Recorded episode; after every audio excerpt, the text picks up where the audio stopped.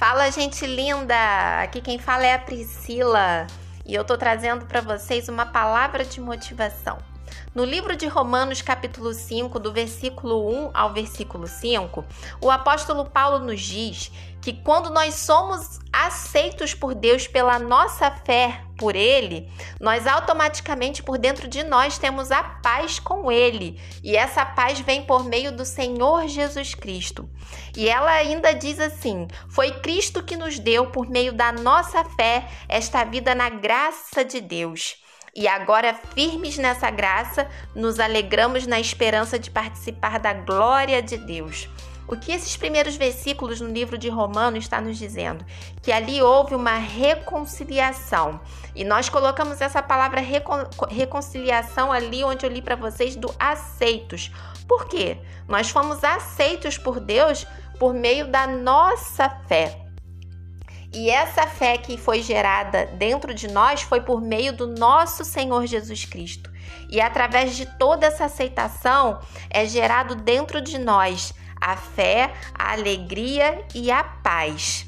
Então, pessoal, para nós sentirmos fé, alegria e paz, nós precisamos permitir que através de Jesus Cristo que possa ser, né, gerado toda essa verdade dentro de nós. E além dessa verdade, tem uma outra que eu acho que encaixa muito no que nós estamos passando nos dias de hoje, que é no versículo 3 que fala assim: Não só isso também, mas nos gloriamos nas tribulações, porque Sabemos que a tribulação produz perseverança, a perseverança é um caráter aprovado, e o caráter aprovado é a esperança. E a esperança não nos decepciona, porque Deus derramou seu amor em nosso coração por meio do Espírito Santo que ele nos concedeu. Olha que coisa mais linda!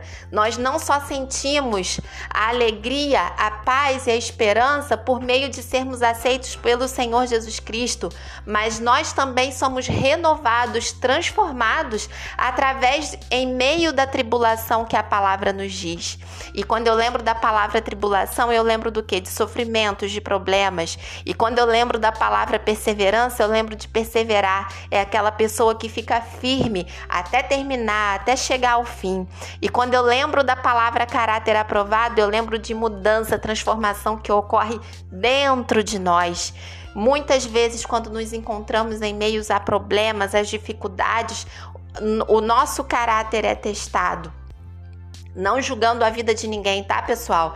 Mas eu vou dar um exemplo para vocês. Muitas das vezes, em meios a situações, a problemas, a gente acha que às vezes é mais fácil inventar uma mentira, talvez causar um, um engano, mas quando é gerado dentro de nós a fé no Senhor Jesus Cristo, onde nela mora a esperança, onde nela mora a alegria, a paz, o Espírito Santo nos incomoda e nós ali acabamos falando a verdade. A gente não quer trazer coisas negativas como mentiras e enganos. A gente quer ser verdadeiro. E ali na hora o nosso caráter é aprovado diante de Deus.